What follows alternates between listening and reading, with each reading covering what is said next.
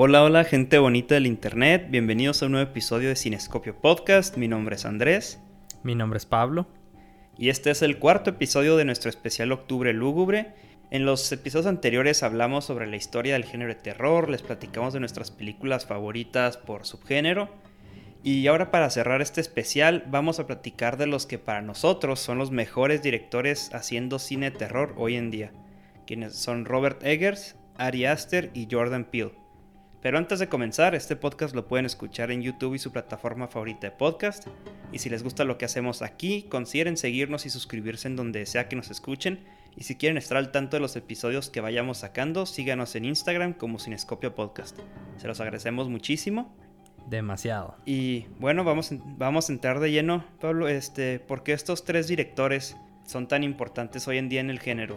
Hijo, ah, bueno, ah, ah, pues yo creo que que es porque estos directores están encabezando pues, un nuevo movimiento del género de terror, ¿no? no o sea, se salen un poquito de, del molde de lo que conocemos como el terror ahorita, ¿no? Como el comercial, que sería Insidious, El Conjuro, todo este tipo de, películas, ¿no? Claro que no, son malas películas para nada, pero no, no buscan llegar más allá, emociones más profundas, digamos miedos más profundos. Yo creo que sin duda estamos viendo el terror psicológico renacer.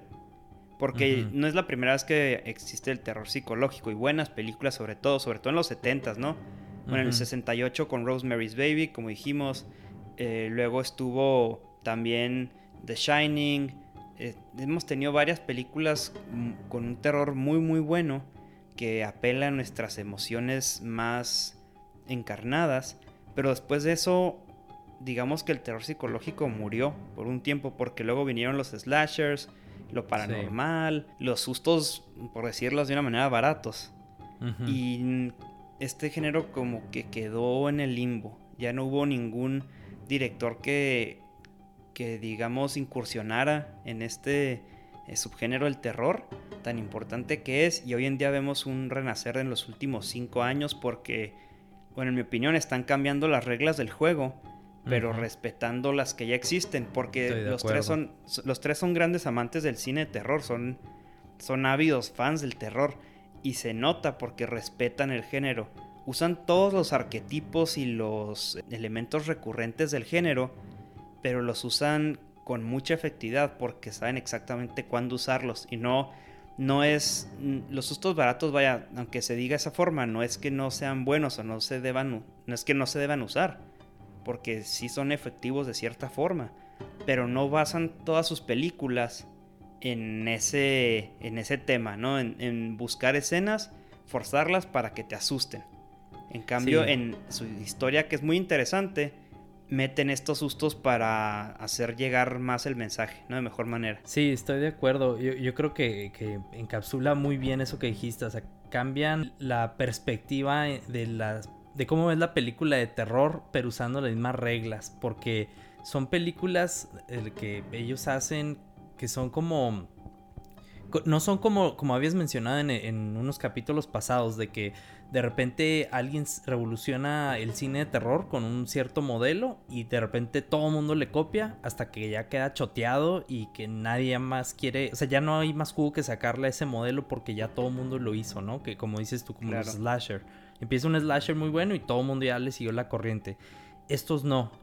Este, estos no están choteando algún modelo ya prescrito. O sea, ellos están creando un nuevo rumbo. Y, de hecho, los tres tienen muchas cosas parecidas, pero también tienen muchas eh, cosas, muchas cosas diferentes que los hace únicos, que los hace bastante interesantes, que ahorita vamos a discutir un poquito más a fondo. Sí, de acuerdo, de acuerdo. Es, son como digamos la trinidad del terror, ¿no? Actual la Trinidad que esperamos que sigan involucrados en, el terror mucho tiempo más porque han hecho grandes películas en muy poco tiempo. Y bueno, eh, ¿quién es cada quien? Mm, los tres son directores de cine, los tres son, de Nueva York. De hecho, Robert Eggers se puede notar en su estilo, pero Robert Eggers fue director y diseñador de producción en teatro. Entonces se nota en el ambiente que crea y en toda esta vestimenta, en, la atmósfera que crean sus películas, ¿no? Robert Eggers, de hecho, él menciona que una de sus eh, experiencias de vida que lo motivó llevar, a llegar al cine fue ser, eh, ¿cómo dirigir la obra de Nosferatu, eh, de su escuela, de su sí, Sí, que ya la habíamos mencionado en el primer episodio, una película icónica, el cine terror. Entonces, sí, desde ahí vemos que tiene una pasión por el género y bueno, que eso es muy, muy importante para hacer las cosas bien. Jordan Peele curiosamente es un comediante, tiene muchos años metido en comedia, ha tenido series de televisión, especiales, varios programas y recientemente empezó a incursionar en el cine de terror. Sus primeros esfuerzos como director han sido en ese género porque también por el amor que le tiene y se ha sido una manera sin duda, eh, eso sí no queda la interpretación, Jordan Peele ha sido el más exitoso en cuanto a crítica y taquilla. Eso es un hecho, ¿no? Sí. Oye, y lo que se me hace chistoso de Jordan Peele es que, como bien mencionaste también en un capítulo pasado, que la línea delgada entre la comedia y el terror y que aquí Jordan Peele ha sido exitoso en ambos con su trabajo en, Comedy Central, ¿no? Que son súper famosos por sus sketches y ahora aquí en sus películas de terror. O sea, es exitoso en ambas cosas y, y, de críticos y todo. Sí, y se, y se nota en... Se nota nada más en Get Out, pero usa muy bien la comedia. El amigo de, este, de Chris, el agente este la, de la TSA es muy chistoso, es muy carismático y siempre es súper puntual la comedia, ¿no? Lo que hemos dicho que es, es muy precisa y tiene muy, muy buena, digamos, ayuda a aligerar un poco el ambiente, pero no le quita nada de la seriedad. Entonces se, se nota, ¿no? Que domina la comedia y domina el terror. Y bueno, Ari Aster también, él desde hace mucho tiempo atrás, creo que él empezó, él empezó en el como estudiante en American Film Institute, los, se graduó y en cuanto se graduó empezó a, a meterse en el terror hasta que escribió, me parece, dos películas cortas y luego ya hizo el, el guion de Hereditary y su debut eh, directorial. Este, vamos ahora a decir unos datos importantes sobre las películas. Vamos, eh, vámonos por director y vamos a ver en números cómo les ha ido, porque Robert Eggers la, tanto The Witch como The Lighthouse tuvieron 4 millones, presupuesto de 4 millones, que es muy poco por una película. Por una película independiente, no tanto, pero para el tipo de historia que se quiere contar, se suele usar muchos efectos, eh, mucho, mucho equipo, y la verdad es que lo logró hacer muy bien. Fueron ambas éxito en taquilla, con 40 millones de Witch y 18 millones de Lighthouse, entonces no es no es una super taquilla, ¿verdad? Pero es, son películas muy redituables, redituables y fueron nominadas a varios premios. De hecho, The Witch fue nominada en Sundance, en los Independent Spirit Awards, Critics Choice Awards, casi todos por mejor cinematografía y mejor guion. Y luego ya en The Lighthouse ya fue nominada su primer película nominada a un Oscar que fue nominada a mejor cinematografía con justa razón, ¿no? Porque tiene una cinematografía excelente. Claro. Eh, nominada al BAFTA por lo mismo, en Cannes.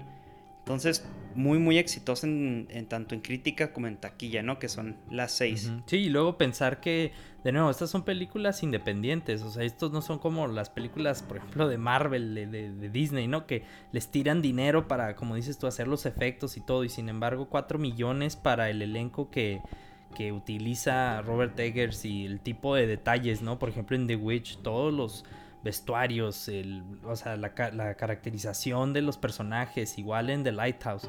Todo este dinero pues va a todo eso. Todo se le fue en el se le fue en la nómina a los actores. Sí, tu William Dafoe de seguro fue como 3.5 millones.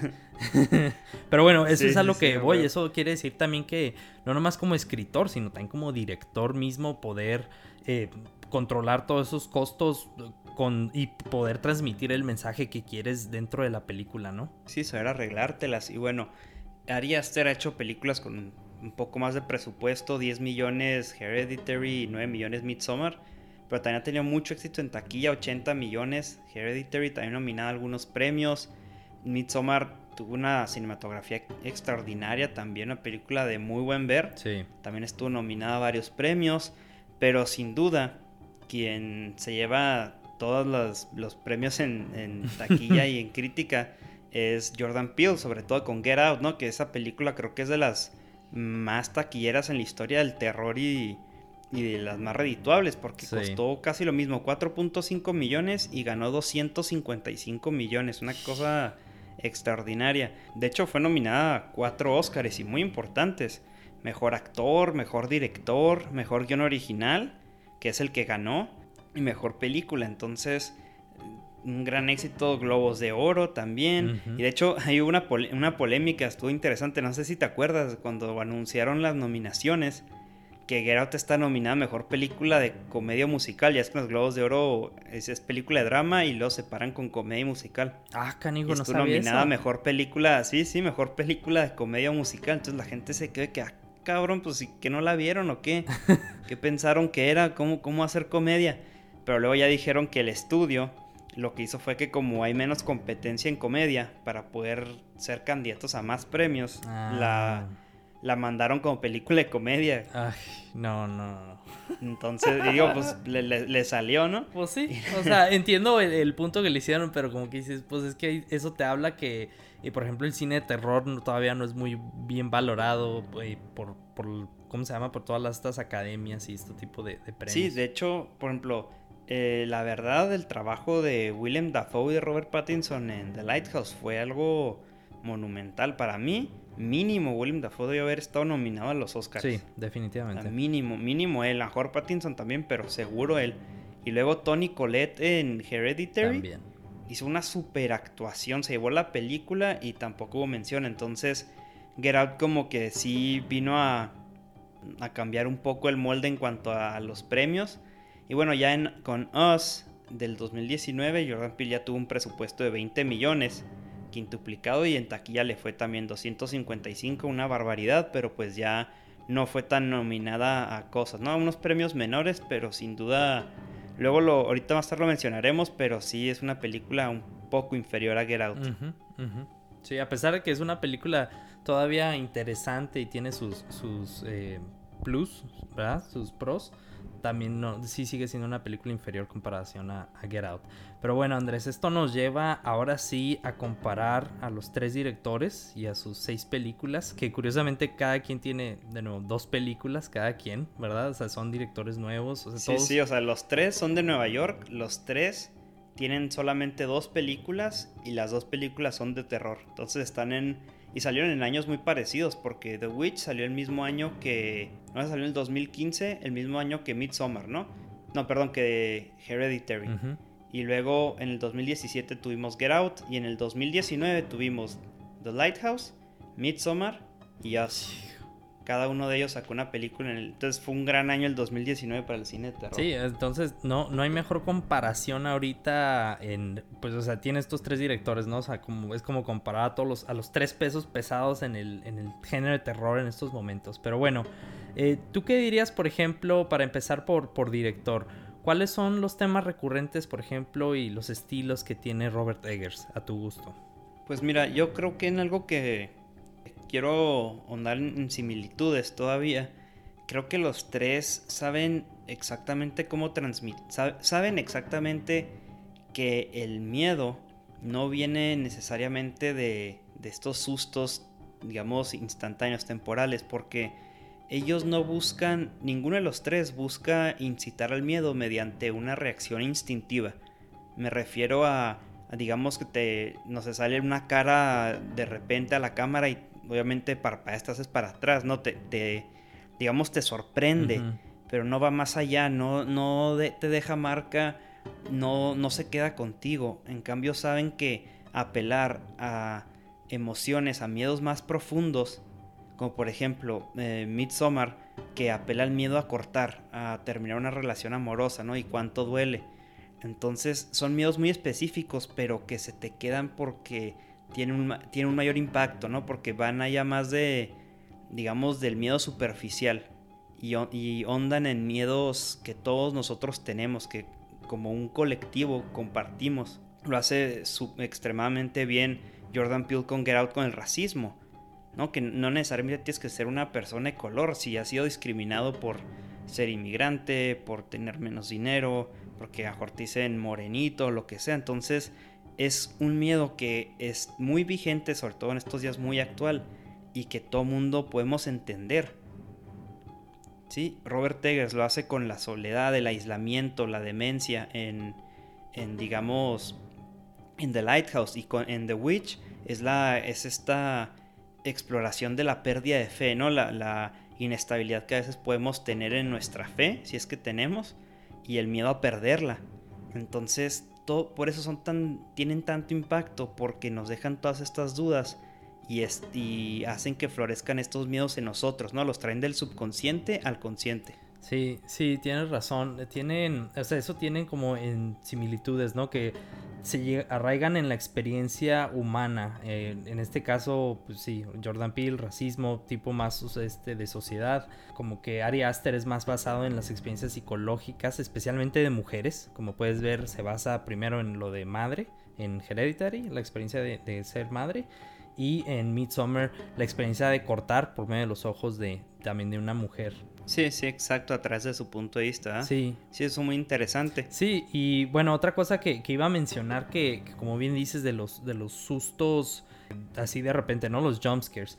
Eh, si te fijas, algo que, que me gusta mucho de estos tres directores es que ellos, las imágenes que te perturban más de sus películas, que ellos mismos como la dirigieron, ellos son los que te quisieron que eso fue, viera la audiencia dentro de su película son demasiado perturbantes, pero por diferentes razones.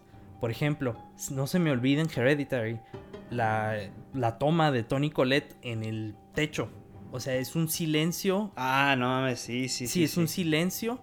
Es. Sí, cuando está detrás, que él está. Cuando el, el, chavo de este. Ay, se olvidó su nombre, pero que está viendo el cuerpo incinerado, así toca calcinado del papá y la cámara se enfoca en la cara de terror de él y, te obliga a que te enfoques en él. Pero entonces se empieza a enfocar en la parte de atrás, digamos en, lo que está detrás de él y entonces cuando ves que está la mamá colgada del techo y dices, no mames. sí, sí, no, bueno, yo me refería también a la otra, a la que está dormido el, chavo, el, el, hijo, y ella está, o sea, nomás se ve ella así, y no me acuerdo si la toma dura 15 segundos. O sea, es una toma larga y la, no se mueve la cámara y hay silencio total. Y, pero es muy parecida a la, que tú mencionas. Y no hay movimiento. Y sin embargo, es como, no sé, yo empaticé de que, por ejemplo, cuando me voy a dormir, porque eso fue lo que me pasó, me fui a dormir. Y lo primero que pensé es voltear a ver a la esquina, porque dije, ay, cabrón. Y si está la Tony Coleta ahí, o sea, porque así. y luego, por ejemplo te duermes con tenis, ¿no? Para salir que hecho la chingada de ahí. sí. O para aventarle uno y salir corriendo con el otro, ¿no? Que de, hecho eso noté, ahí, disculpa que me salga un poco el tema, pero en la de Midsommar, ¿te acuerdas cuando este, el amigo este afroamericano que, que se duerme y con los tenis ah, puestos? Sí, sí, sí que era como era para ir a checar lo de los escritos de esta gente, sus libros sagrados, pero yo en el momento pensé que era para salir hecho la chingada de ahí. Dije, este dato se va a salvar a huevo porque ya se la sabe, ya duerme con los zapatos y con sus, sus tenis de, correr, no sé. Ah, está, güey. Va a salir, nunca lo van a volver a ver, güey. Fíjate, no me había, me fijar en eso, pero sí, eso sí es muy buena observación, güey. Oye, pero bueno, volviendo a lo de las tomas, güey por ejemplo, eh, en The Witch, este Robert Eggers, cuando la bruja está, bueno, spoiler alert, ¿verdad? Cuando está moliendo al bebé para poder untárselo en el cuerpo. Esa escena me... No sabía qué decir, o sea... Y es de las primeritas escenas. Y, luego... Es casi, casi como empieza la película. Y en realidad, no, si te fijas, no ves mucho. O sea, no, no se ve casi nada, pero sabes qué está ocurriendo, sabes que... El saber, exacto. Y el sonido, o sea todo este tipo de escena no te necesitaron asustar de... ¡Ah! No, con puro verlo es, no, no puedes creértelo. Es que sí, cuando me la recuerdo, porque la ves y dices, no mames, está haciendo molcajete al bebé, güey. Está haciendo molcajete. Un chihuacamole que está haciendo, no mames. No, no puede ser. No, sí, sí está. o sea, está dura, ¿no? Pero, por ejemplo, Jordan Peele Ay, me gusta. bueno, también esto le tienes que dar a, Lupita Nyong, ¿no? El, papelazo que se avienta en Us. Sí, papelazo. O sea, la voz que tiene, la, o sea, los movimientos y. Toda rasposa. No, no, no. O sea, ahorita que, empecé a ver un video sobre. O sea, como para, para recordar la película de Oz en serio, o sea, vuelvo a sentir escalofríos y no más por ella. O sea, los demás pues se ven también como algo tenebrosos y se ve como raro. Por ejemplo, también Elizabeth Moss en la película eh, se empieza a dar con la tijera también. en la cara. Sí, sí, sí, sí. Esa escena también así como que está bien perturbadora. Pero sin embargo no necesito asustarte. Aunque de los tres creo que Jordan Peele es el que más utiliza eh, los jumpscares. Aunque eh, creo... Definitivamente. Aunque creo que como bien dices, los usa bien. No los usa nomás por usarlos. Mi, mi única queja con sus jumpscares es en la de Get Out. Cuando sale Chris de la casa que es de noche. Y que sale el, que cuida los jardines. Quien resulta que era el ah, abuelo. sí, sí, sí. Y que sale corriendo a madre hacia él, directito hacia él, y de último segundo cambia dirección. Sí. ya luego en retrospectiva, cuando sabes que es el abuelo y que era maratonista y que por eso está corriendo, dices, ok, o sea, sí, sí, está corriendo porque está practicando, porque le encanta correr y tiene el cuerpo de un atleta. Entonces lo puede hacer súper bien. Pero qué necesidad había que corriera directito hacia él y luego cambiara de sentido. O sea, porque no lo pudo haber visto correr por, no sé, en el contorno, en el perímetro de la casa Igual hubiera sido de que, ¿y este güey qué chingados trae? Pero no hubiera. Ahí sí lo sentí un poco barato, pues como que no se me hizo que tuviera mucho sentido la escena, pero es la única. sí, sí, sí, estoy, estoy totalmente de acuerdo. Sí, y otra. Bueno, en lo que son diferentes, como decíamos, Jordan Peele eh, apela a lo social, ¿no? Con Get Out apela al, al racismo y es lo hace de una manera extraordinaria porque bueno, para empezar cambia la, tónica, ¿no? Es una película de terror desde el punto de vista de un afroamericano. Porque siempre son las víctimas, ya ves que es un, es un meme que siempre los matan primero y, siempre de que a los cinco minutos lo matan. Y ahora es desde su punto de vista y él es, digamos, el, pues, el héroe, el protagonista. Y, y lo que me gusta mucho de la película es que no son neonazis, no son supremacistas blancos, es una familia blanca liberal. O sea, son. Porque ya es que dicen que habían votado por Obama y tienen todo este. Digamos. Aparentan estar perfectamente mm, de acuerdo, ¿no? Con su color de piel. Pero hacen estos comentarios tan condescendientes y luego es muy sutil. Por ejemplo, me acuerdo que esta última vez que la vi lo noté. Que pregunta qué hay abajo, ¿no? Y abajo es donde pues tienen toda eh, su operación. Estos tipos y que le dicen, ah, no, está cerrado porque está lleno de, de hay moho negro. Entonces, no, no, no, está, no está diciendo nada malo, pero él, es muy sutil cómo desprecia lo negro, ¿sabes? Cómo lo menciona. Y luego también es como, digo, esa sutileza es, es, es lo que me gusta mucho de este guion. Y te hace sentir incómodo y sientes la incomodidad de Chris sin que ellos sean racistas, ¿no? O sea, son, son perfectamente amables y, interesados a, aparecer en, en, él como persona, pero aún así te sientes incómodo. Sí, de hecho es algo que a mí, bueno, yo, yo, creo que hay tres elementos en el guion que tiene Jordan Peele que se me hacen eh, la razón por la que es tan revolucionario y por lo que dicen que su guion es excelente, ¿no? Uno, que es el uso como de la comunidad, como el, terror, el monstruo. Eh, siempre es como un monstruo y tú estás encarcelado en una casa, ¿no? O sea, bueno, intentas escaparte del monstruo de la casa y la mm, amenaza es externa, o estás encerrado con el monstruo en la casa, ¿no? Y aquí es Jordan Peele yendo hacia una comunidad de puros blancos que aparentemente son buenos, como dices tú, que los, lo aceptan por su color. Sin embargo, o sea, es todo lo contrario.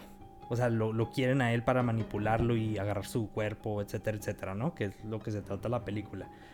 Pero lo que me agrada es que la película desde el principio ya te está diciendo qué esperar.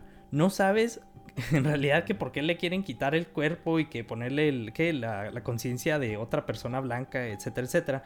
Pero ya te están diciendo más o menos de qué se trata la película. Por ejemplo, empieza con lo del policía. A mí me encanta eso de lo del policía Luego, luego lo detiene, los detienen por haber, eh, como dice, chocado contra el, venado que, que, le pegaron. Sí, y, por sus huevos le pide la licencia. Ajá. Y, que, güey, yo ni estaba manejando. Ajá, sí, que, pero como que él como que dice, sí, sí, ya sé, porque es la experiencia que tengo. Entonces, desde ahí ya sabes que hacia donde se dirigen es, está amenazado él.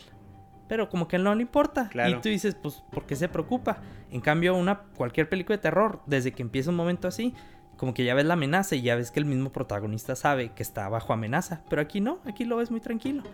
Entonces vas pasando todo esto, pasa lo que dices tú, los comentarios condescendientes, etcétera, etcétera. Y al principio como que no le importa, pero poco a poco se va dando cuenta de lo mal que está todo esto. Y creo eso es lo que lo hace tan bueno, porque el mismo protagonista no sabe que está en problemas. No es el típico de que, no vayas ahí, no te metas al cuarto, ahí está el monstruo. Ah, ahí estaba, ya te mataron. No, aquí sí, como sí. que tú también estás dudando y sin embargo te vas metiendo más adentro hasta que ya no hay salida, ¿no? Y luego, por ejemplo, lo del policía, eso pasa al final, que están todos los blancos muertos. ¿Y quién está vivo? Él. Sí, claro, y en llega el policía y levanta las manos sin Sí, y hasta la chava que, ah, ya me salvé y no sé. Y nada, que era el amigo, ¿no? Que como bien dices. Y lo hace muy bien. De hecho, es. Sí, e- ese es el final. Ese es el final original, ¿no? Pero el, fin, el primer final que habían escrito, que luego decidió Jordan Peele cambiarlo por el que conocemos, es que lo arrestaban. No llegaba el amigo, sino que lo arrestaban. Y luego el amigo llegaba eh, a verlo a la cárcel y le decía que, oye, pues, ¿qué onda con esta familia? P- Para investigarlos. Y que le decía, no, no hay pedo, ya los detuve, está todo bien. Pero era como para decir que el racismo gana, ¿no? Al final del Sí. día, que está en prisión a pesar de ser la víctima. Luego creo que hubo, pues, screenings, ya ves, para hacer pruebas y todo, y la gente no reaccionó de la mejor manera. Y aparte fue cuando hubo varios casos también con policías, entonces decidió mejor un final más feliz. Sí.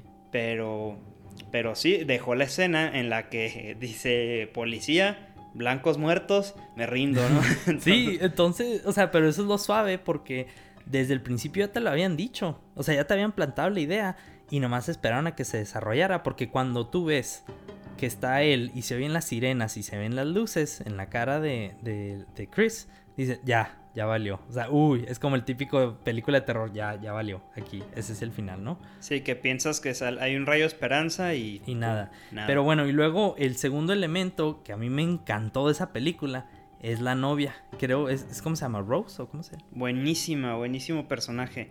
Era toda buena onda y, y linda y, no sé, cariñosa. Y en, de un segundo a otro tra- se transforma y es una psicópata, es totalmente desinteresada. Le, le podría importar un bledo que, mat- que lo maten o le hagan daño.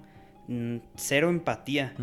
Se le fue la humanidad en un segundo al personaje y se me hizo escalofriante la forma en que cambió. Sí, de hecho Jordan Peele decía que, que él decía, no, eh, quiero, creo que tengo que hacerle eh, ciertos detalles, moverle que, que, que a lo mejor o desde el principio se ve como que algo está mal o como que, etcétera, etcétera, ¿no? Y al final dice, ¿por qué no puedo mejor esconder este personaje y que haga el grand reveal al mero final? O sea, es el clima, es como diciendo, es el, es el personaje que siempre creíste que era el que lo ayudaba y de repente te das cuenta que casi casi era el peor de todos ellos, porque ella era lo que lo atrajo. Sí, y, y fue un gran elemento el personaje porque es, digamos, la muleta de Chris, porque durante toda la película sabes de que, digo, estás, sabes que estás haciendo algo de terror, entonces dices esta familia y sabes que la familia está rara, dices algo van a hacer, pero ella es como, digamos, en la póliza de seguro, dices, ok, es la hija, no le van a hacer nada. Y lo quiere y le interesa, en el peor de los casos, pues se va, ¿no? Igual y a ella la encierran o algo así. Porque ella está de su lado, de él es súper ve cómo lo trata y todo. Y ya cuando ves que, que encuentra las fotos de ella con sus exes, que son los que atienden la casa, y dices, no mames, esta pinche maldita. No, y a mí me encanta que, que también te, o sea, te tiran el anzuelo fuera, ¿no? De que, ah, que es bien woke, o sea, que, que acá bien, eh, porque ella se molesta más. Progre. Sí, bien progre, porque ella se molesta más de los comentarios de su familia, de lo que se molesta a Chris, que es lo que te comentaba, como que Chris no le, no le importa. Ajá, sí, que le dice, ay, si esta gente, ¿qué le pasa? Y él de que, nada, no hay pedo, no te apures. Sabes que le incomoda, pero no hace ningún escándalo y ella sí se ve mm, indignada, ¿no? Pero luego, también ya cuando la ves, digamos, una segunda, por una segunda ocasión, sí, se, sí ves que está bien forzado su, se ve falso. O sea, ya cuando sabes que es mentira, se ve falso, o sea, ya lo sientes falso. Ajá, ajá, exacto. Y bueno, y el, último elemento que es un poquito más, más este, en general, pero parecía, es también de hecho hasta una similitud podría decirse a Robert Eggers y a Ari Aster, es que fíjate que Get Out es la película de Conociendo a la familia de mi novia, de Ben Stiller, pero con racismo y terror. Porque todo el mundo puede em, empatizar en conocer la familia de tu, este, de tu novia o de tu novio, ¿no? Sí, a, veces conocer la familia de tu novia, aunque sean perfectamente buenas personas y normales, puede ser una película de terror, una historia de terror. Ajá. Y entonces esta película, o sea, tú puedes empatizar con el personaje, aunque no seas afroamericano. Y aún así puedes también empatizar con él y ver cuál es la el miedo que ellos tienen por medio del racismo y lo, condescendiente. Sí, digamos el miedo añadido, exacto. Sí, y, y bueno, la de Oz, pasando a la de Oz que sigue siendo, una, sigue siendo una película de comentario social en la que habla del privilegio y la, digamos, la, estructura clasista, ¿no? La diferencia que hay en clases. Pero aquí esta se me hizo, sin duda se me hizo más película de terror que Get Out. Eso es un hecho. es, una, es un thriller de terror tal cual porque invaden la casa y se meten y hablan feo. O sea, son, son digamos, como monstruos pareciera ser. Y nomás que aquí siento que fue, fue buena película. Fue, fue mejor película de terror que Get Out. Pero en el último arco, digamos en el último acto de la película, siento que le falló a Jordan Peele porque cometió un pecado en el terror. Que es que explicó de más. Yo estaba perfectamente de acuerdo con decir, ok, voy a... No me importa pretender que pueden haber clones de exactos de cada persona y que se hayan escapado y que hayan estado en eh, abajo entre los túneles y todo esto. Pero eh, eh, estaba de acuerdo con ello mientras no me dijeran exactamente. Porque yo puedo asumir y decir, bueno, esto como que sí me haría sentido, ok, sí, sí, te la creo, ¿no? Te la compro. Pero cuando explica que era un experimento fallido del gobierno, que, que cancelaron, dices, ah, y que comían conejos, dices, a ver, a ver, a ver, ya, ya te mamaste, porque entonces si, si el gobierno canceló el proyecto, ¿por qué no mató todos los clones? O sea, son un proyecto fallido. Generalmente escondes las pistas y más cuando es clonación. Y era para manipular a las personas de arriba. Dices, oye, pues ¿por qué nos mataron? Es lo lógico, porque luego pueden volver y... No sé, no tenían que volver a matar a la gente con tijeras, pero qué tal que los descubrían, aunque fueran eh, personas normales y se crea este escándalo mundial. ¿Y cómo sobrevivieron comiendo conejo por años y nada más? es, es físicamente imposible, te mueres de, envenenamiento de exceso de proteína, como le pasó al de In the Wild. O sea, eso se murió, cabrón. Entonces, ya cuando te explica tanto y no tiene sentido, te saca de la película, al menos a mí me pasó así. Y entonces empecé a enfocarme más en cómo era una tontería lo que me acaban de decir y mil veces hubiera preferido yo asumir las cosas a que me explicaran tanto al punto de que no tenía sentido lo que me explicaron. Sí, estoy completamente de acuerdo. A mí, a mí en lo personal, cualquier película, la que me pongas, cuando me pides suspender la realidad, tiene que haber una razón, tiene que haber un, sentido del que, ok, voy a ir contigo y voy a creértela un poco, nomás porque sé que me vas a mencionar algo. O sea, como que pon las reglas desde el principio y te las voy a entender. Pero como dices, exacto, exacto. Sí, aquí Jordan Peele como que, como que no, no le importó. Y como que al final dice, te voy a tirar toda la sopa, te voy a decir todo, nomás para que no te quedes con la duda de cómo fregados vivían. Sí, comían conejo, hacían esto, hacían lo otro, así. Pero te explicó tanto que dices, ah, ya no le creí. Como que, bueno, ¿y qué? ¿Y estos qué? O sea, ¿por qué me deben importar? Sí, exacto. ¿Y, cómo es que imitaba? ¿Cómo es que si el de arriba bailaba, los de abajo bailaban? Se supone que era al, revés, que los de abajo controlaban. O sea, luego ya salían tantas preguntas que te saca la trama. Simplemente empiezas a hacerte estas preguntas que ya no tienen que ver con la película. Ajá. Y luego, como dices tú, en el, el último acto yo sentí que como que ya era nomás ver cómo iba a acabar. Como que cada quien tenía que matar a su propio, este, ¿cómo se llama? Los tethered. Doble. Ajá, el doble. Tenía que, que matarlo y luego como que ya era una batalla como de a ver, a ver cuándo llega el, clímax que es la pelea entre el, Lupita Nyong'o, ¿no? Eh, sus personajes. Sí. Y ya, como que no le vi más, más fruto. En cambio, Get Out es como que todavía sigues pensando, pues, qué es lo que va a suceder. Entonces, por, esa misma razón, creo yo que Get Out definitivamente es, superior a Oz. Sí, como película, eh, totalmente. Y bueno, ahora, Ari Aster.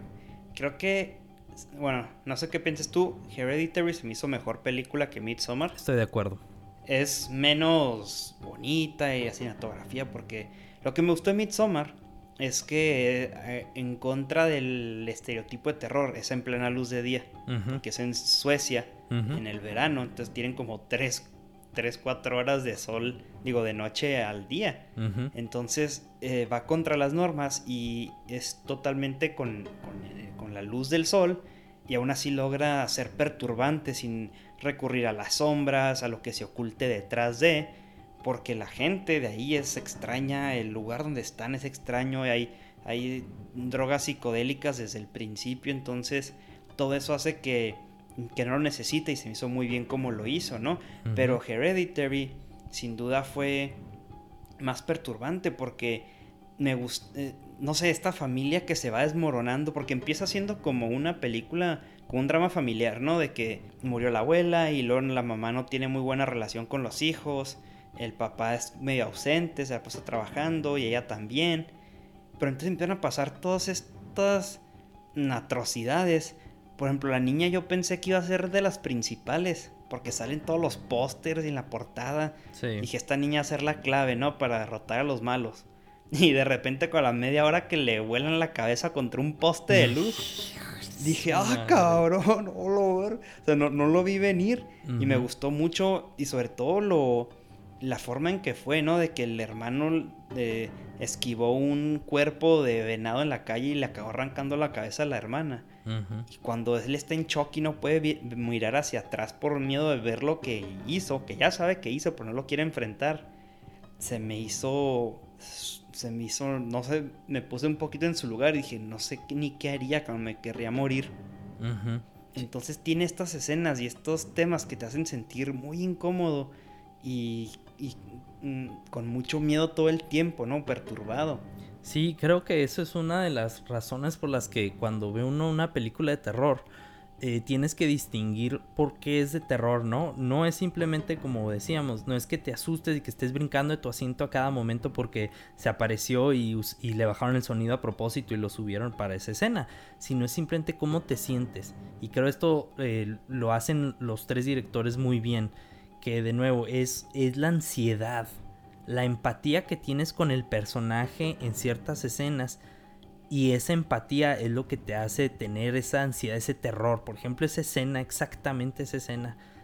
Yo también la vi y como que no sabía qué hacer y como, como dijimos, estás en el, en el carro y tienes el cuerpo atrás de tu hermanita, sin cabeza. O sea, lo que te asusta no es el cuerpo sin cabeza, o sea, en sí porque un cuerpo sin cabeza. Sí, la imagen. La imagen, la culpa, el, el qué van a pensar de mí, qué voy a hacer ahora. Todas estas preguntas, eso es lo aterrador.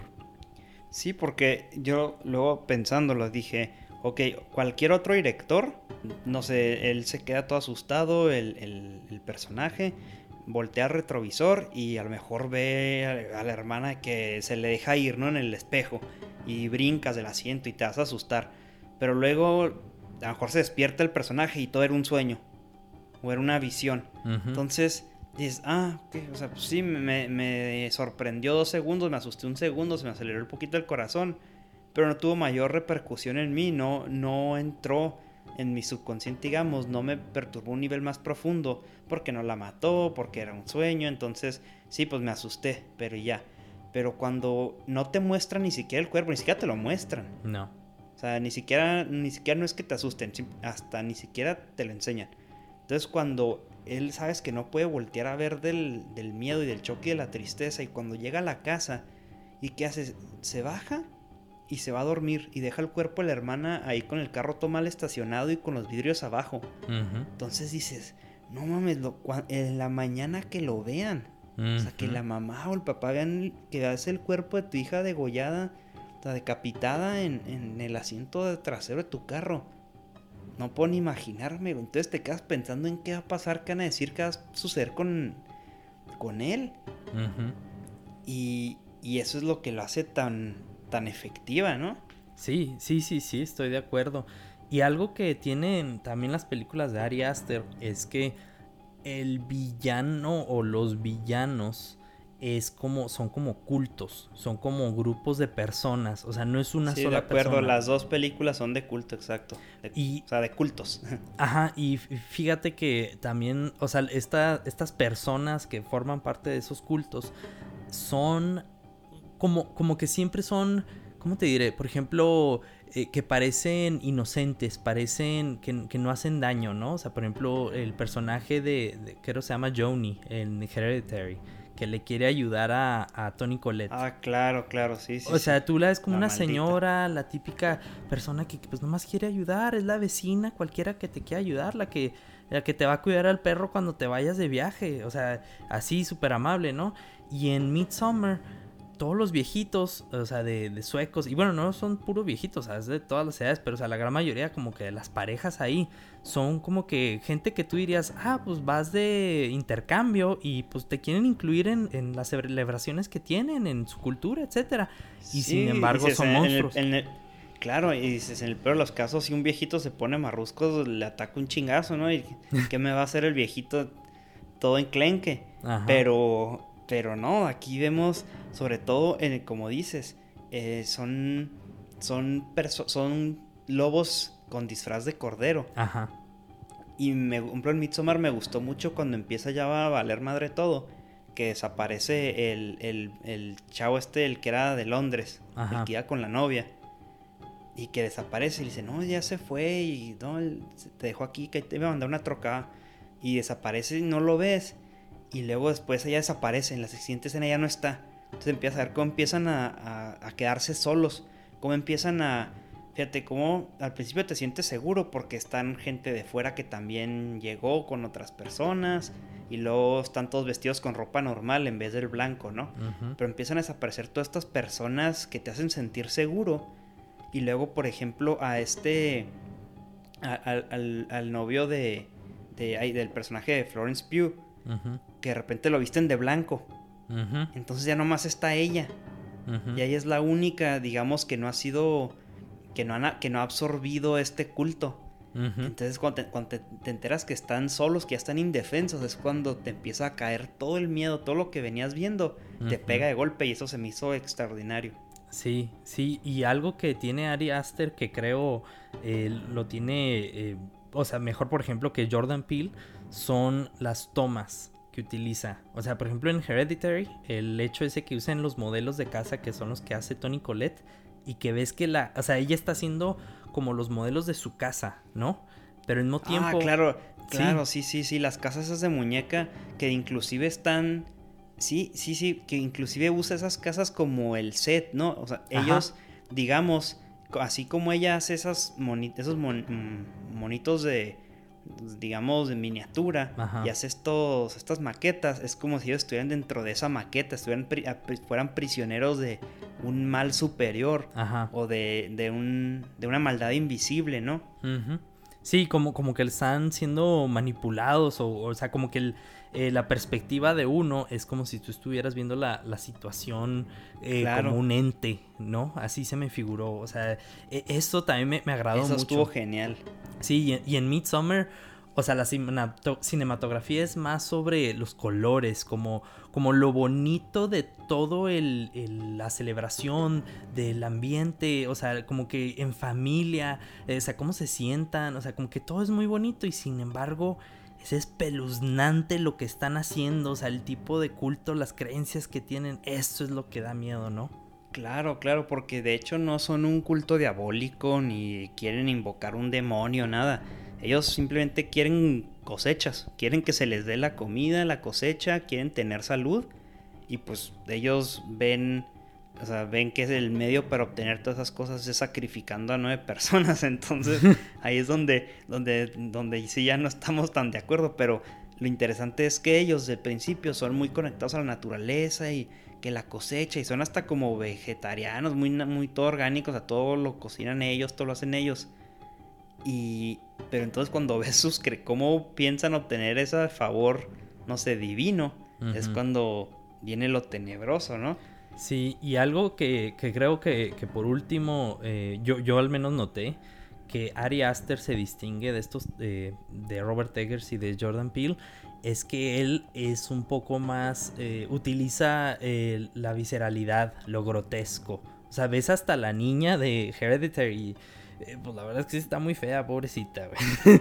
o sea, y luego ves Midsummer, o sea, las cosas que hacen, o sea, meten al vato en, el cuerpo del, del, oso, al otro lo cuelgan así de la piel. Sí, le hacen un Blood Eagle que hacían los vikingos, ya es que te sacan los pulmones por detrás y... Sí, y luego la otra chava que le da de tomar la, pues, la sangre del periodo. O sea, no, no. Ah, no, y al que le quitan la piel, al el que era el tonto, ¿te acuerdas? Que le quitan la piel y se la ponen. Ajá, ajá. O sea, son cosas grotescas. Y en Hereditary, digo, pues la niña y la cabeza y que se ve. O sea, todo este tipo de cosas son muy grotescas. Jordan Peele no tiene nada de eso. Jordan Peele es, es como más sano en ese sentido, ¿no? Y Robert Eggers pues es más, es más literario, ¿no? Y creo que eso es lo que nos lleva a hablar ahora de, este director. Sí, sí, sí. Bueno, Robert Eggers ha sido el único de ellos que ha hecho eh, puras películas de época, ¿no? Es el único, todas las otras cuatro películas son en, tiempos actuales. Y al contrario, Robert Eggers ha hecho puras, las películas de época son, eh, digamos, historias sobre mundos, sobre eras que ya no existen. ¿no? Y, la verdad que la habilidad que se requiere para hacerlo con éxito es muy especial. Porque necesitas una atención al detalle enorme. Necesitas muchísima dedicación, necesitas leer, creo que leyó no sé cuántos eh, para hacer The Witch. Leyó escrito sobre brujería de padres de los 1500, de los 1600. Hizo una investigación tremenda. ¿Cómo duerme, este güey? sí, no es que tendrá en la cabeza, pero todo, todo, este trabajo este, que se requiere para recrear un mundo, porque mm, de hecho creo que Andrei Tarkovsky había dicho que había dos tipos de directores. Los que recrean su mundo y los que crean uno nuevo. Mm. Pero Robert Eggers eh, o, las personas que el un director que hace una película de época no cabe en ninguna de estas clasificaciones. ¿Por qué? Porque recrean mundos en los que jamás han vivido. Entonces, ni están creando un mundo, ni están escribiendo desde su experiencia en, el mundo, ¿no? Recrean cosas en las que jamás han vivido. Y, por eso, y, Robert Eggers lo hace también, a pesar de estas limitantes. Esto lo puede hacer por las experiencias. Pero experiencias porque él dice que no, esto no, no, sería posible para él hacer estas películas si no escribiera de su propia experiencia. Pero ¿cómo tener experiencia, no? Si no estabas vivo ni nada. Entonces él dice que lee y lee y vuelve a leer relatos, diccionarios, enciclopedias. Lee tanto que, aprende, que todas estas experiencias que han vivido la gente de esos tiempos se vuelven suyas. Y es como si él hubiera vivido en esos tiempos. Porque no son sus experiencias, pero las obtiene a través de relatos de otras personas que sí están en esos tiempos. Entonces, al tener estas experiencias ya en su mente, es como puede recrear tan perfectamente estos mundos. Y bueno, es súper importante tener esta atención al detalle, porque si no lo haces bien, puedes votar al espectador enseguida. O sea, enseguida si Tipo como cuando pasó en Game of Thrones, güey, que tenían un vaso de Starbucks ahí en la mesa. y entonces, pues, obviamente dices, ah, cabrón, ya cuando lo ves dices, pues, ¿cómo? Pero, pero él tiene tanto, él hace un trabajo extraordinario porque hace que busca dialectos, diálogos, palabras, expresiones, todo esto de esos tiempos y los aplica a la perfección, porque si hablaran como hoy en día, con un acento actual, no sé, los mismos dichos, eh, frases, términos, o digo, como digo, ves un objeto que no puede existir en ese periodo, inmediatamente pierde toda credibilidad. Entonces dices, ok, entonces estoy viendo una comedia, o es una sátira, o simplemente están bien güeyes estos vatos y es una muy mala película. O sea, inmediatamente pierdes toda credibilidad. Pero lo que él hace, la verdad es que muy, muy pocos creo que lo pueden hacer. Luego con el terror. Y lo que me gusta es que no, no hace un... En la diferencia de Ari Aster, no hace sus películas sobre un miedo en específico, ¿no? Y a diferencia de Jordan Peele, no tiene todo este comentario social. Él, Robert Eggers, es un cuentacuentos mm, del tiempo moderno, ¿no? Él recrea fábulas e historias folclóricas historias oscuras y les da vida. Y son folclóricas y siento que tienen tanto impacto porque es diferente cuento de hadas a historia folclórica. Un cuento de hadas hay princesas, príncipes, reyes, reinos y todo esto eh, como aspectos mágicos. Pero en las historias folclóricas son, digamos, de la gente común. O sea, como en The Witch, que es una familia mm, religiosa de campesinos, ¿sí? No, no hay realeza, no hay nada de esto. En el The Lighthouse son dos cuidadores de faro, son dos empleados, mm, clase baja, digamos. Entonces son historias de la gente común, para la gente común, y por eso podemos empatizar tanto. y entonces, tío, toda esta atmósfera, y luego toda esta atmósfera que usa, que recrea sus guiones, son yo he leído parte de sus guiones en, internet y son bien densos, son súper específicos en la descripción de todas las escenas. Te dice que si a qué huele, que si está haciendo frío, que si es de, no sé, que si está iluminado por una vela o tres. Entonces hace que, por ejemplo, yo en The Witch sentía que estaba viendo la historia que le dio origen a Hansel y Gretel. Dije, o sea, esto es lo que, este es el origen de todos los mitos de la bruja. En The Lighthouse yo sentía como si estuviera viviendo un poema o historia, o historia de Edgar Allan Poe. Yo me sentía en, un, en uno de esos relatos en la casa de Utcher, por ejemplo. Me sentí igualito. Entonces, todo eso lo hace a través de la atmósfera que crea, los diálogos, la interacción entre los humanos y la naturaleza. Si te fijas en The Lighthouse, es contra el clima, la tempestad, ¿no? El mar, que es engañoso, el viento, el frío en The Witch es contra la naturaleza que no se les dan las eh, la cosecha, el bosque, ¿no? Que este bosque imponente que los rodea y, y es como una fuerza, ¿no? Entonces, todo esto me encanta. Robert Eggers creo que sin duda es el que más investigación hace de estos tres en sus películas y es el que más detalle, eh, más, digamos, más artesanía le pone. Sí, estoy, estoy de acuerdo con eso. Yo la manera en que lo veo es como que Jordan Peele es el que es el más comercial. Ari Aster es como a lo mejor el, del cult favorite, ¿verdad? O sea, el que hace los, los cult classics. Pero Robert Eggers es el más artístico, es el que más detalle le pone a todo y el que al mismo tiempo puede ser súper artístico, como dices tú, porque puede hacer estas obras literarias que parecen escritas por Edgar Allan Poe o por otro autor de, hace mucho tiempo y que al mismo tiempo tiene pues todo este diálogo, este guion, toda esta pregunta dramática muy rica y al mismo tiempo hace el efecto eh, de terror muy efectivo como lo hace cualquier otro director, ¿no? Cualquier otra película de terror. Pero lo que más me gusta, a mí de Robert Eggers, y esto te lo digo porque a mí también el, el género de terror es el que menos me gusta a mí. Pero, y más por lo que te digo, por lo que suspende la realidad, como que a veces eh, no tiene mucho sentido, pero estos directores son diferentes. Pero en especial Robert Eggers, porque Robert Eggers, sus películas están basadas, como dices, en, como estas fuerzas antagónicas, por ejemplo, sobrenaturales, como en La Bruja, en The Lighthouse, todo ese tipo. Pero también te dejan como una pregunta eh, de si esta, este tipo de eh, antagonismos en realidad sucedieron, o sea, son literalmente una bruja, o sea, o fue la maquinación de la, de la niña que fue la protagonista, que en realidad ella fue la que se imaginó todo, o ella misma era la bruja que ocasionó todo, no porque tenía poderes, sino simplemente porque ella fue matando, por ejemplo, uno por uno a sus este, familiares. Por ejemplo, si ves todas las escenas en la bruja, siempre con los que ella sale al lado, son los que terminan muriendo, o sea, el bebé, el hermanito, luego los hermanitos después y luego la mamá. Bueno, el papá y luego la mamá. O sea, pero siempre a cada uno como, como aislados con ella. Y en The Lighthouse también como que piensas que, pues, ¿cómo está pasando todo esto? O sea, puede ser la, la misma demencia, la, bueno, no demencia, la cómo se vuelven locos dentro de la historia. Entonces, puedes tomarle... la demencia de estar encerrados. Ajá. Y, y, sí, y bueno, eh, The Lighthouse también es, siento que es un poco más directo en este en, este aspecto de lo surreal, porque vemos cómo eh, el personaje de Willem Dafoe se transforma en tritón, cómo él ve una sirena, cómo el faro parece ser que les habla, que se comunica.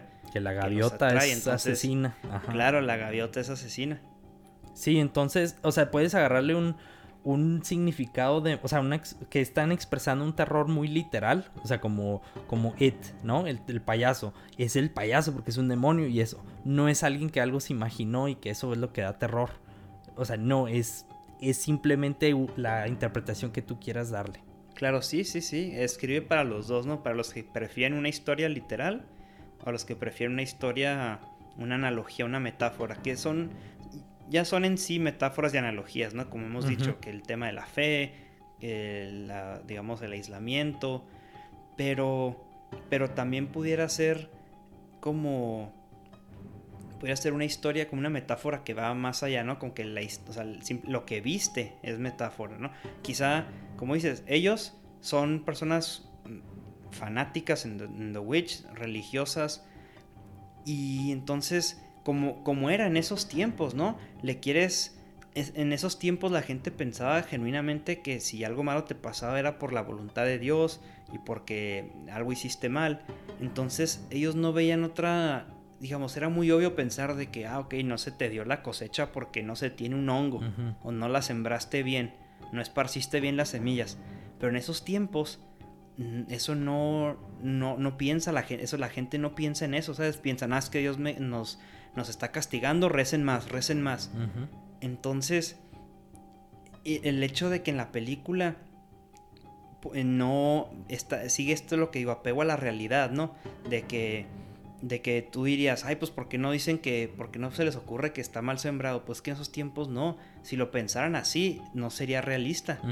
Entonces al tener todas estas creencias tan fanáticas, bien pudieras decir, no, pues no sé, a lo mejor algo que comieron ahí, a lo mejor los hongos esos que estaban como matando la plaga, que está matando el maíz, a lo mejor, no sé, tenía alucinógenos, les hacía pensar cosas y en su fanatismo lo relacionan con el demonio, con una bruja y como dices, a lo mejor ella los mató, ¿no? Sí. O se fueron muriendo simplemente, no sé. Y, de hecho, si te fijas también, o sea, eso es lo suave que te da Robert Eggers, estas como migajas de interpretación que se me hace hasta parecido a Christopher Nolan en cierto sentido, que te dejan estas migajas de interpretación, por ejemplo eso de los hongos, pero también si te fijas hay una escena donde la, creo la mamá se está peleando con, con el papá y le dice, es que tú no sirves para nada, no tenemos cosecha, no tenemos, no tenemos casi animales, lo único que eres bueno es para cortar leña. O sea, ahí te empieza te deja pensando y decir, bueno, a lo mejor él también la regó con la cosecha, pero él echaba la culpa a Dios o le echaban la culpa que la bruja estaba maldiciendo a estos, a, la cosecha que tenía, ¿no? Claro, claro, sí, sí, sí, buena observación, sí, exacto. Entonces, sin duda, bueno, los tres pienso que son grandes directores, son, yo pienso que están encabezando un nuevo movimiento en el género de terror. Tienen trabajos, ambos los, los, bueno, no ambos, los tres ya tienen proyectos mm, en mente de terror. Eh, Jordan Peele va a dirigir Candyman, el remake. Y creo que está, se acopla muy bien porque, bueno, Candyman, el personaje es afroamericano, entonces va con, con el comentario social que puede hacer Jordan Peele, porque sí creo que hay bastante ahí, porque si el asesino es una persona de color, entonces vamos a ver cómo a lo mejor, no sé, puede hacer un racismo inverso, digamos, o cómo, a lo mejor, no sé, algo así, ¿no? Y Robert Eggers va a ser la una película que se llama The Northman, que al parecer es como una épica de venganza en tiempos de los vikingos. Entonces suena muy interesante y todavía tiene el, proyecto de Nosferatu, ¿no? Que es, lo tiene en pausa, pero sin duda lo piensa hacer y estaría genial. Creo que sería la persona perfecta para hacer ese remake. Y de hecho, eh, había oído que aparentemente le, habían dicho, oye, pues haznos tú ahora, después de que hizo la de la de The Witch, ¿no? La de la bruja. Que dijo, espérame, espérame, esto sería como blasfemia. ¿Cómo, ¿Cómo voy a hacer el remake o la reinterpretación de una de las historias de terror más, más icónicas de la historia? Y así como, como diciendo, soy humilde, todavía, todavía me falta entrenar más, ¿no? No estoy listo. Ajá, o sea, todavía soy Padawan, todavía no soy maestro Jedi. A pesar de que yo creo que ya es un maestro para a mi gusto. Sí, pues es que, y es que sería una película, yo, asumo muy similar a The Lighthouse, al menos fotografiada muy similarmente, porque yo asumo que lo haría en blanco y negro también. Claro. Entonces, creo que sí es la, la, persona indicada, ya tuvo práctica, entonces sin duda, sin duda creo que ya está listo. Y bueno, Ari Aster ha sido más secretivo con sus proyectos, nada más mencionó que quiere hacer una como pesadilla cómica de cuatro horas, lo que sea que eso signifique. Claro que es el más loco, o sea, de los tres creo que él es, más, es el más loco, entonces se la creo. ¿Ser el más desquiciado? Sí, sí, para mi gusto sí, yo creo que es el más desquiciado. Hincharía ser, sí, sí, sí. Y muy interesante y la verdad, este, que es difícil escoger entre los tres, pero bueno, no sé qué piensas tú. mi, favorito, creo que el que me gusta más es Robert Eggers por lo que ya mencioné, de atención al detalle, toda esta investigación que hace y porque hace películas de época y siento que son relatos, fábulas traídas al cine y creo que está renaciendo, digamos, el... Creo que no se pudiera hacer que haga algo similar si le va bien con Nosferatu, que haga un remake, no sé, de Frankenstein, de The Wolfman. Por favor. Algo así sería muy interesante y que encabece esta resurrección de los monstruos por favor. de Universal, pero bien hecho, pudiera ser. por favor. Porque es un género que también se explotó en los 30s y en los 40s y luego murió. Hubo intentos aislados, pero no ha habido, digamos, como un proyecto en forma. Entonces bien pudiera ser algo así. Ese de estos tres es quien más me emociona y es mi, es mi director favorito, la verdad, de estos tres. ¿Y quién es el que menos te agrada? No, los tres me agradan, los tres me gustan. Yo creo que me gusta más Aster también por también que abarco esto de culto y se me hace más de miedo, ¿no? Lo de Jordan Peele siento que ha sido muy bueno, pero sin duda la película más floja de estas seis yo pienso que es Us. Siento que es la película más floja. Y pues también después a lo mejor tanto comentario social puede que canse. Que digo, está bien, qué bueno que lo haga porque es necesario, más en estos tiempos. Pero a lo mejor habrá gente que prefiere ver una película mm, de terror sin tanto comentario social o político, ¿no? Puede que eso exista. Eh, pero digo, si hace Candyman, sin duda creo que va a ser algo muy, muy interesante. Pero yo creo que, yo creo que si tuviera que enumerarlo, sería Eggers, Aster y luego Pew al final. Yo creo que estoy 100% de acuerdo con tu eh, ranking ahí, porque yo creo que e-, Eggers es el que más me gusta por lo mismo, literatura, eh, todo este detalle, este, estas diferentes perspectivas artísticas, pero también eh, exitosas en taquilla. Eh, a pesar de que todas son independientes ahorita, todas las que ha sacado. O sea, imagínate ahora que si le llegan a dar presupuesto bueno y que le, que le den toda la libertad para poder usar ese presupuesto como se lo han hecho a Jordan Peele, uff, olvídate. Sería muy interesante. Sí, y luego Ari Aster, lo pongo nomás por encima de Jordan Peele, nomás porque creo que sus películas son un poco más perfectas, en el sentido de que le pone más detalle, que sus guiones tienen más sentido, eh, la cinematografía, o sea, todo este tipo de... Pues de, o sea, cuando ya lo ves todo completo, la obra completa, es cuando los ves más perfectas. Eh, Jordan Peele Get Out se me a mi gusto me gusta más que Hereditary y me gusta más que Midsommar porque es más interesante, eh, puedes empatizar mejor y quizá es, es un poquito más, como diría, un miedo del que, del que puedo hasta apreciar. Pero Us definitivamente es la más floja de todas ellas, así que por eso, las por eso los pongo en ese, en ese orden estos tres directores. Sí, exacto. Yo creo que, como dices, Get Out es una película superior a Midsommar ya es cuestión de preferencias, ¿no? Pero creo que es mejor el guion. Pero los más consistentes sí creo que son eh, Robert Eggers y Ari Aster, ¿no? Por, por lo que hizo en Us eh, Jordan Peele, que fue bueno, pero no fue nada, para mí nada, nada a resaltar. Ajá, exactamente. Y fíjate qué curioso que Jordan Peele es el más comercial y es el que quizá puede ser más exitoso, y es el que menos nos agrada a los dos, y no porque tenemos un monóculo y hablamos sobre el, eh, todo esto sobre el cine de, un pedestal. Sí, no, no, simplemente es cuestión de gustos como todo en el arte. Eh, yo también creo que puede ser más exitoso, pero porque él ya tenía mucho recorrido en televisión, eh, ya tenía una, digamos, una fanática detrás. Ellos, Aster y Robert Eggers, se acaban de dar a conocer al mundo hace cinco años, entonces habrá que ver cómo, cómo avanzan. Pero sí, en cuanto a taquilla crítica, sin duda Jordan Peele es, el gallo, ¿no? Pero bueno, eh, hemos llegado al final de este episodio. Si se quedaron hasta el final, se los agradecemos muchísimo. Como mencionamos al inicio, pueden escucharnos en YouTube o en su plataforma de podcast de su elección y también pueden seguirnos en Instagram. Pero bueno, muchas gracias Pablo. Muchas gracias a ti Andrés. Más que nada, muchas gracias a todos ustedes y los seguiremos viendo en el próximo Cinescopio.